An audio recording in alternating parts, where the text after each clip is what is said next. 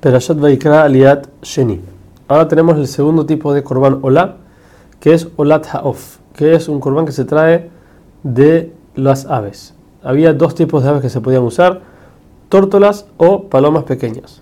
Las tórtolas eran aves grandes, las, las palomas pequeñas eran pequeñas como su nombre, pero las medianas de las dos quiere decir, si la paloma creció o la tórtola antes de que crezca suficiente, no son aptas para este sacrificio. Este animal, estas aves no se degollaban como cualquier otro animal, sino que el Cohen, por atrás de la nuca del animal, la desnucaba con su uña hasta que llegaba a la garganta.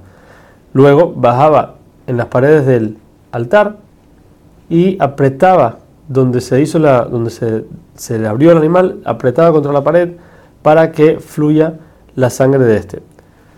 Después de eso tenía que sacar los intestinos con un cuchillo y los arrojaba a donde estaba la ceniza de, del altar, donde estaba la ceniza de todos, los, de todos sacrificios, ya que las aves son animales que comen de cosas robadas, pueden entrar a cualquier lado y, tomar comida, entonces su sistema digestivo no se ofrece en el fuego, lo que no es así con los animales, los, las vacas, los toros, que ellos comen solamente de lo que su dueño les da. Luego el animal se separa en dos partes, cada ala en, uno, en un lado, pero no se separa hasta el final, se deja todavía pegado en una parte. Se quemaba totalmente así como estaba con las plumas en el altar. Dice Rasha que el olor de, la, de plumas quemadas es muy feo. Aquí, aquí tenemos que, hacerlo así. ¿Por qué? Porque normalmente la persona que trae un, sacrificio de este tipo es una persona que no tiene mucho dinero. Por ende tiene que tener solamente un pájaro, no tiene, no tiene dinero para comprar un, un toro. Entonces en ese caso queremos que su sacrificio rinda, por decir así, lo más que lo más que pueda para que la persona se sienta bien de que algo hizo y no se quemó de, una vez, por eso se quema también con las plumas. Olat minja. El tercer tipo de corbán de sacrificio de Olá es minja que viene de la harina.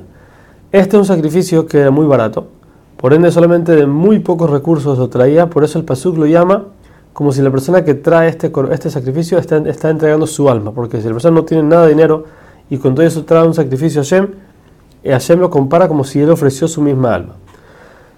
Este sacrificio se traía de, solamente de trigo únicamente, se mezclaba con aceite y de un lado del recipiente se le ponía incienso. El Cohen tomaba después de la mezcla de harina con aceite, tomaba su mano, con los tres dedos del medio de la mano, tomaba lo que entraba en, en él y con los dos dedos de los extremos sacaba todos los residuos. Esta parte que quedaba de harina con aceite se quemaba en el misbeach, en el altar, junto con todo el incienso que había, y el resto era consumido por los koanim. La persona también podía donar, este era un tipo de, de sacrificio de harina, había otros sacrificios que puede ser ya el pan horneado, o sea, puede ser horneado en un horno o frito en un sartén, y después de que ya estaba la harina hecha, el pan hecho, se, entonces se le untaba aceite. Todas estas ofrendas tenían que ser hechas matzah, quiere decir, no, no tenían jamés, no podían leudar. Cualquiera de estas ofrendas que dijimos que ya estaban horneadas cuando la persona las trajo, esas para poder sacar el comets, que es lo que dijimos de sacarlo con los dedos, primero había que cortar el pan, las, las matzot y los panes en pedacitos chiquitos, luego se sacaba lo que entra en la mano y se quemaba. El resto, igual que el anterior, era consumido por los koanim.